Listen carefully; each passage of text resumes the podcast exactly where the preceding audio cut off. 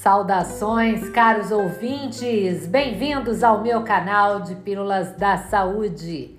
E o episódio de hoje é uma promessa que fiz para uma querida amiga que me pediu para fazer uma resenha sobre um livro que eu vim lendo por esses dias que se chama Comer para Não Morrer. Esse é um livro escrito pelo Dr. Michael Greger, que é um médico, fundador do site Nutrition Facts que é um site muito conhecido e ele explora muito os benefícios de uma alimentação baseada em plantas para prevenção e tratamento de doenças crônicas. E aí, se a gente parar para pensar, comer é um ato de prazer e a gente não pode dissociar isso da nutrição. Agora, Obviamente que comer é um prazer para aquelas pessoas que um acesso seguro à alimentação e que não precisam se preocupar em saber quando que será a sua próxima refeição. Mas será que esse prazer que a comida nos oferece vale a pena quando coloca em risco a nossa saúde?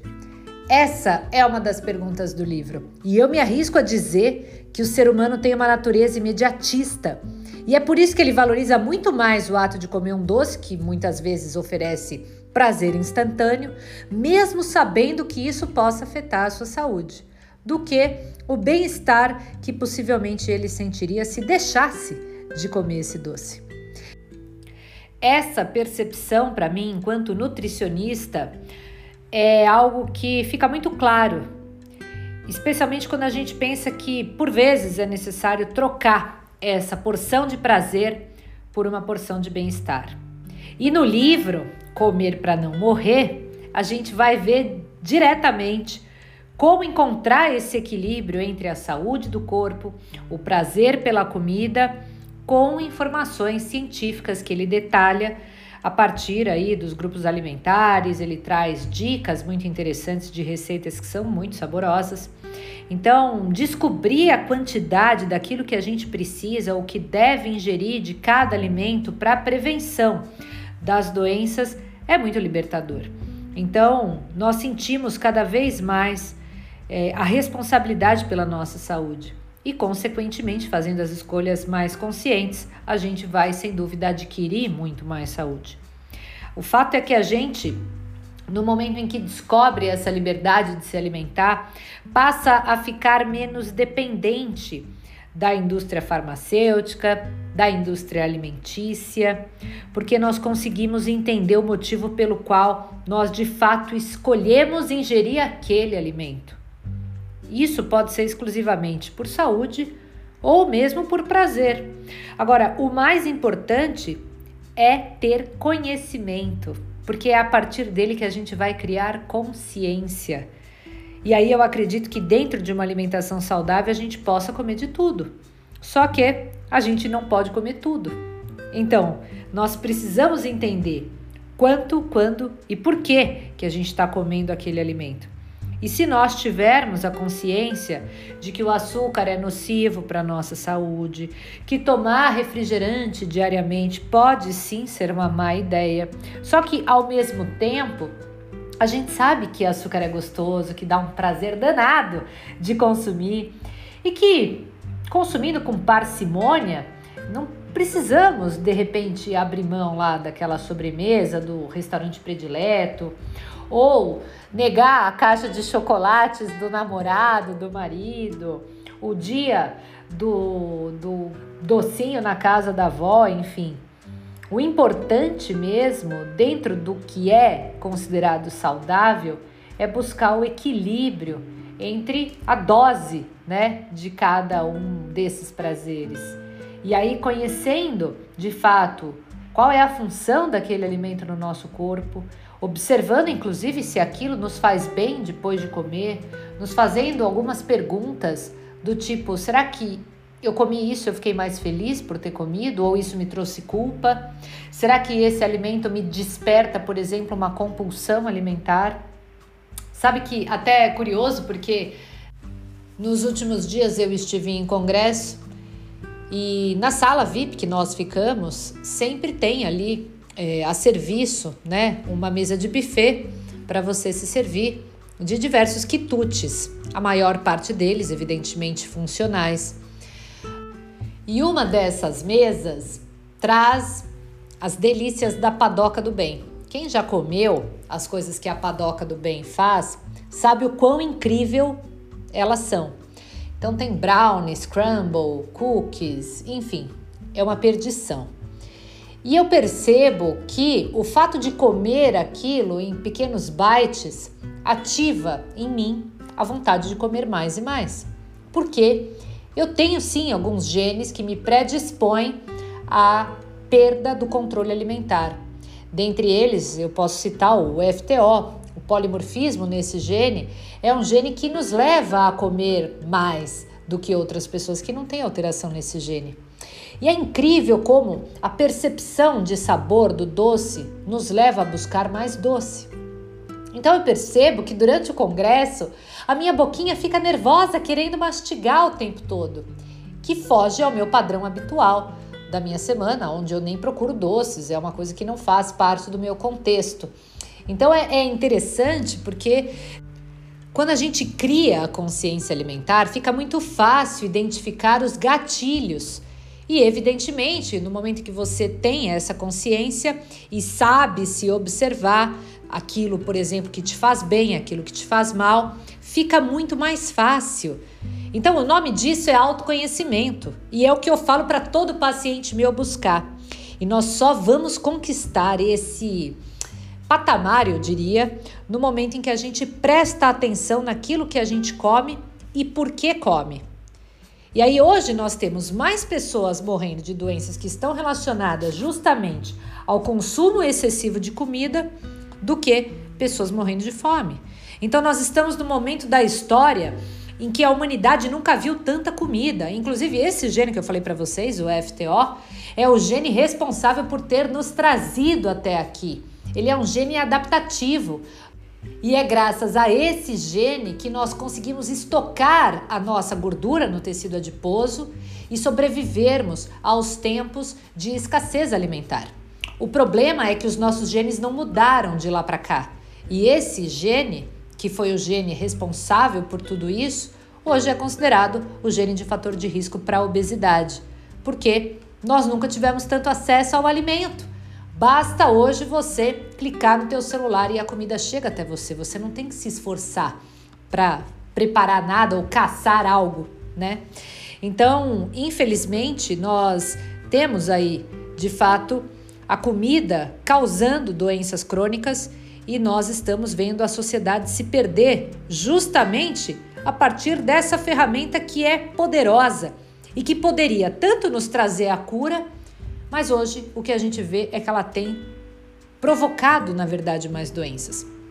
Então, o que eu gostei do livro é que ele mostra exatamente o que eu prego em consultório, que não existe um alimento vilão. E também não vai existir o superalimento capaz de compensar os vacilos que você tem na tua dieta. Tudo depende da quantidade, da qualidade e de quem está consumindo isso. E aí que eu gosto mais, porque considera a individualidade entre nós. Por exemplo, um suco verde com couve pode fazer muito bem para quem está com anemia, mas pode prejudicar o quadro de uma pessoa que tem hipotiroidismo ou trombose, por exemplo. Então, no livro, o Dr. Michael Greger ele nos mune com poderosas ferramentas de conhecimento que libertam a gente do medo, da adoração excessiva por determinado alimento. Ele realmente nos fornece um caminho para buscar esse tal do equilíbrio nas nossas escolhas alimentares. E por enquanto, a forma mais eficaz que a gente tem para prevenir de fato problemas no nosso corpo é sem dúvida uma boa alimentação. E todos os estudos são categóricos em afirmar que a gente jamais deveria ter deixado de descascar ao invés de desembalar um alimento. Então, no momento em que a gente escolhe uma alimentação mais baseada em vegetais, com alimentos ricos em fibras, em vitaminas, em antioxidantes e muitos fitoquímicos, evidentemente a gente vai poder prevenir e até mesmo curar uma quantidade infinita de doenças. Então, é, é óbvio que quando a gente pensa em proteger a saúde cardiovascular, o nosso sistema nervoso, o sistema digestório, uma melhor qualidade e aparência da pele, tudo isso vai ser determinado a partir do combustível ou da informação que a gente está oferecendo para o nosso corpo, porque comida é exatamente isso, é informação. Então, é, é, o livro ele se divide em duas partes, onde na primeira o autor apresenta as 10 doenças que mais matam a população, evidentemente que ele se baseia em dados da população americana, e a ciência por trás da alimentação saudável. E assim ele explica como a dieta pode afetar a nossa saúde. Então ele destaca o perigo do consumo excessivo de carne, dos produtos lácteos, dos alimentos processados. Ele apresenta estudos que demonstram os benefícios de uma dieta que seja baseada em plantas e aí sim, a riqueza e a diversidade das frutas, das verduras, dos legumes. E na segunda parte do livro ele vai começar a falar sobre um plano alimentar prático ali para a gente seguir uma dieta baseada em plantas, com receitas, com sugestões de alimentos para cada refeição e também fornece informações sobre suplementação, que eu achei bacana, porque ele traz dicas que são legais para a gente incorporar a partir até mesmo de atividade física na rotina diária, e isso pode inclusive servir como um guia caso a pessoa esteja ali num processo de mudar a sua alimentação. Então, é, ele discorre isso de uma maneira muito simples e muitos, muitos alimentos que ele traz ali são básicos, não tem nada de extravagante, né? E o que eu achei fantástico é que entre as doenças que ele aborda, né, evidentemente que estão as cardiovasculares, como a hipertensão, o colesterol alto, a, a diabetes do tipo 2, o câncer, a obesidade. E aí ele vai destacando como que a alimentação pode ser um poderoso remédio para prevenção e controle dessas doenças. Então, é realmente muito bacana para um público leigo que está realmente querendo é, aprimorar o seu conhecimento em nutrição. E o que eu curti é justamente isso. Ele traz uma abordagem que é muito clara, muito objetiva. Então, ele consegue fazer essa relação entre alimentação e saúde com estudos, né? Mas de uma forma acessível para o público em geral. Então, no momento em que ele enfatiza a importância de se alimentar de uma forma consciente e mostra como né, essas pequenas mudanças que a gente faz no estilo de vida podem ter sim um grande impacto na nossa longevidade, é por isso que ele usa o, o, o, a chamada, né, que é o tema central do livro, comer para não morrer. É tipo um chamado mesmo para que a gente faça escolhas mais conscientes e para que a gente tenha responsabilidade sobre a nossa saúde. E aí, claro, né, no momento em que a gente vai partir para busca nos estudos, a gente entende que a dieta à base de vegetais é comprovadamente associada a uma vida mais longa e mais saudável. E no livro se discute muito isso, né? Como que ela se relaciona com a questão da prevenção, como ela pode justamente evitar as principais causas, né, de morte existentes hoje. Contudo, é, é, ele não é um livro que prega veganismo, nem vegetarianismo, nem nada. Ele não mostra exatamente que esse deve ser o padrão a ser seguido. Pelo contrário, ele vai mostrar o tipo de alimentação e o impacto que isso traz, né, em termos de influência na causa de doenças e nos seus porquês. E aí, nesse contexto, embora a genética inclusive desempenhe um papel importante na longevidade, o estilo de vida e o consumo alimentar são fatores muito mais significativos para o processo de adoecimento. E a nutrição é uma grande peça desse quebra-cabeça. Talvez algo que me encantou muito nesse livro é entender que ele é uma ferramenta para educar as pessoas, para trazer essa consciência de que para conseguirmos viver melhor, conhecendo e saboreando o que a natureza tem a nos oferecer, é uma possibilidade no momento em que a gente trabalha é, a informação.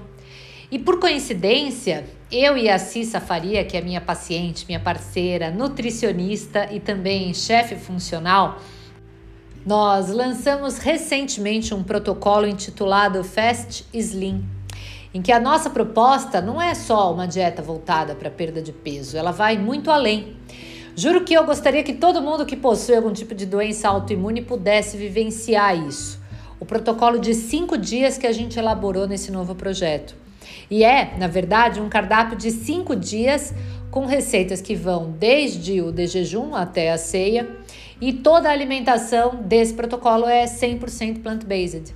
Tudo isso sem glúten, sem lactose, com baixa carga glicêmica. E tudo tem a ver muito com os conceitos desse livro. Claro que eu usei de muitos conhecimentos que eu adquiri ao longo dos anos da minha prática clínica e nos meus estudos como nutricionista, para elaborar algo que tem base, né?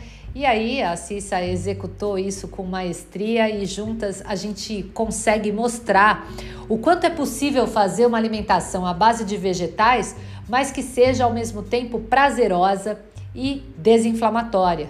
Então, quando a gente coloca em cada receita ingredientes com compostos bioativos, detoxificantes, antioxidantes, anti-inflamatórios, nessa combinação sinérgica dos nutrientes, a gente consegue potencializar as funções do nosso corpo no sentido de regenerar, de modular as nossas células, e tudo isso pode levar à cura através da alimentação. Então, eu acho tudo isso muito lindo. E quando Hipócrates ditou aquela frase que o seu remédio seja o seu alimento e que seu alimento seja o seu remédio, o cara falou isso há mais de 2.400 anos atrás. E nós percebemos o quanto isso faz sentido visto que cada vez mais a ciência comprova a relação estreita entre o hábito alimentar e a diminuição do risco de doenças crônicas e o, até mesmo a importância no tratamento das doenças. Então, atualmente muito se discute sobre longevidade, como é que a gente vai viver com qualidade de vida. Porque antigamente a medicina falava muito de lifespan, vamos ampliar o tempo de vida. Só que hoje a medicina fala em health span, é, viver o tempo que a gente tiver que viver, mas de forma saudável, porque de nada adianta a gente viver mais. A gente precisa viver sem a presença de doenças. Não adianta a gente, por exemplo, viver até 90 anos sendo os 10 últimos acamado, sem a sua garantia né, de, de plenitude, de aproveitar de fato o que a vida tem a lhe proporcionar.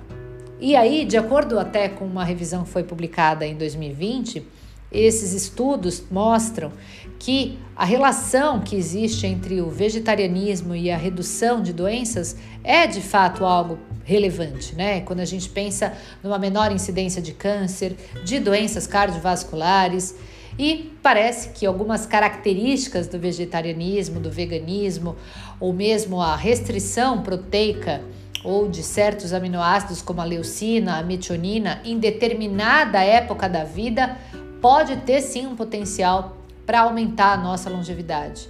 E aí tem até um estudo muito é, é, falado, inclusive no último congresso que eu estive, de longevidade saudável, que era um estudo também de 2020, de Norman Klaus, em que eles abordam a questão da microbiota intestinal como uma mediadora do impacto da dieta no nosso metabolismo. Então, isso acaba sendo muito mais diversificado no, no público vegano. Então, o que o, esses estudos, na verdade, concluem é que a microbiota intestinal no vegano, no vegetariano, pode sim ser um dos fatores que faz com que ele tenha uma saúde é, muito mais plena, muito mais garantida. Isso porque a gente sabe que esses alimentos eles trazem ali um substrato importante para bactérias que são benéficas e que vão produzir metabólitos que a gente deseja, né, que são consequentemente mais anti-inflamatórios e que vão apresentar aí diversas funções no nosso corpo. Então eu bato muito nessa tecla com o meu paciente, porque não é só o que você come, o que você come é alimento para as bactérias que te habitam. Então, sempre que você faz uma escolha, você também está alimentando alguém dentro de você e essas escolhas vão trazer impactos, né? Porque você está selecionando, na verdade, o seu, é, o seu microbioma, a sua microbiota intestinal a partir daquilo que você come. Então, tem diversos estudos que concluem que as dietas vegetarianas são associadas a uma mortalidade mais baixa, justamente porque elas têm aí essa condição de ser uma dieta mais rica, né, e mais aproveitada em termos nutricionais. Mas o que eu acho bacana, que até mesmo no livro ele coloca, e chama muito atenção é a inclusão né, dos vegetarianos com aqueles indivíduos que comem carne, peixe uma vez por semana ou que fazem uma, uma redução desse consumo. E aí eu até falo para meus pacientes que eu acho muito chique, ao invés de se rotular como vegano, vegetariano, se colocar na posição de reducitariano, que é aquele indivíduo que está tentando ali tirar um pouco da proteína animal do seu cardápio. Já há alguns anos eu prego isso. Eu, particularmente, sigo essa premissa na minha casa. Nós seguimos a segunda sem carne, já tem vários anos, em que na segunda-feira o cardápio na minha casa é vegano.